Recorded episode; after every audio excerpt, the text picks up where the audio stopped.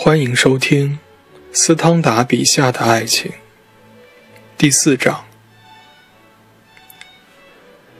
男人总是放纵自己去干让他感到愉快的事儿，愉悦到极点的爱情，就像发高烧，它的产生和消失，绝不以人自己的意志为转移。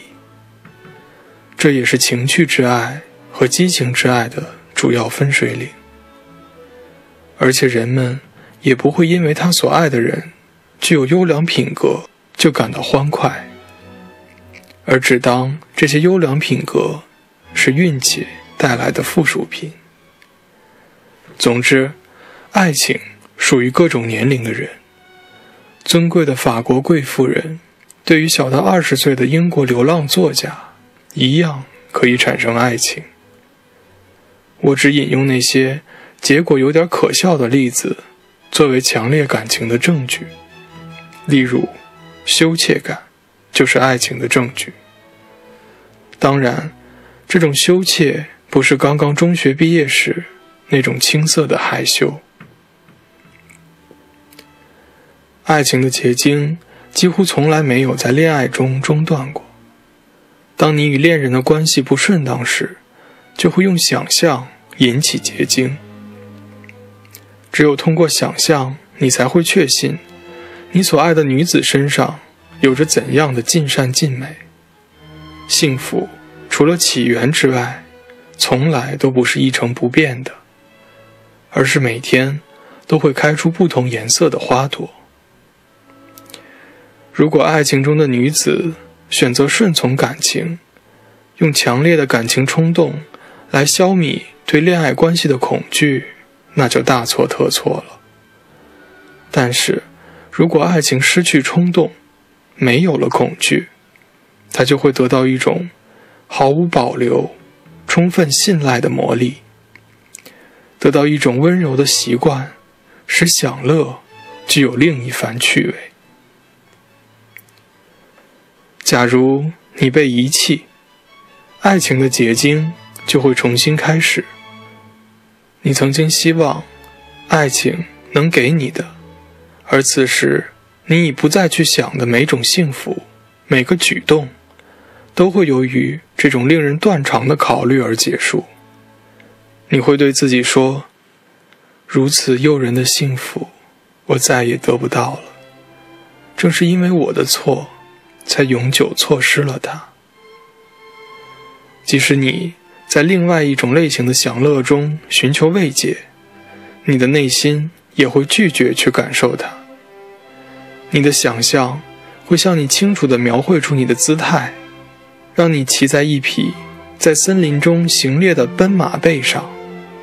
可是你知道，你明显地感到，你在那里并无丝毫愉快可言。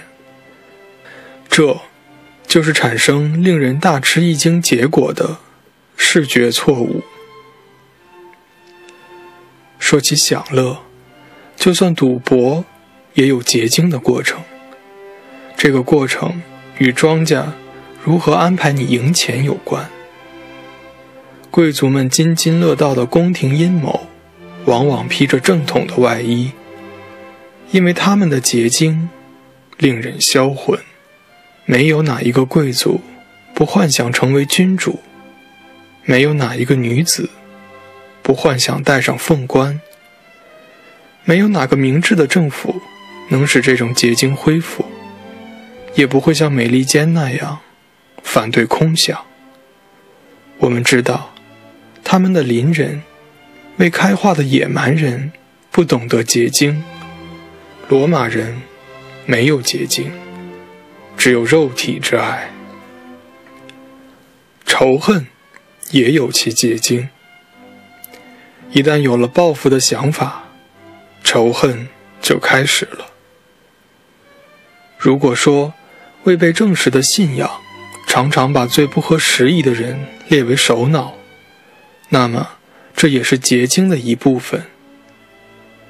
有些人不能在特定时刻掌握信仰的全部证据，就好比1740年。牛顿学说的信奉者在数学领域的结晶一样。请你用科学验证法来观察一下法国、德国那些伟大哲学家的归宿吧。尽管被公认为不朽，但这不朽的保鲜期也只有三四十年，因为人们不可能了解他自己感情的起因，所以最聪明的人也会狂热的迷恋音乐。人们不可能随心所欲的为自己辩解。只有有了充分理由反驳反对者时，这种辩护才有可能随心所欲。斯汤达认为万物皆有结晶，但这美丽如钻石一般的结晶却不是万物的本源。你会被结晶迷惑吗？欢迎留言参与讨论。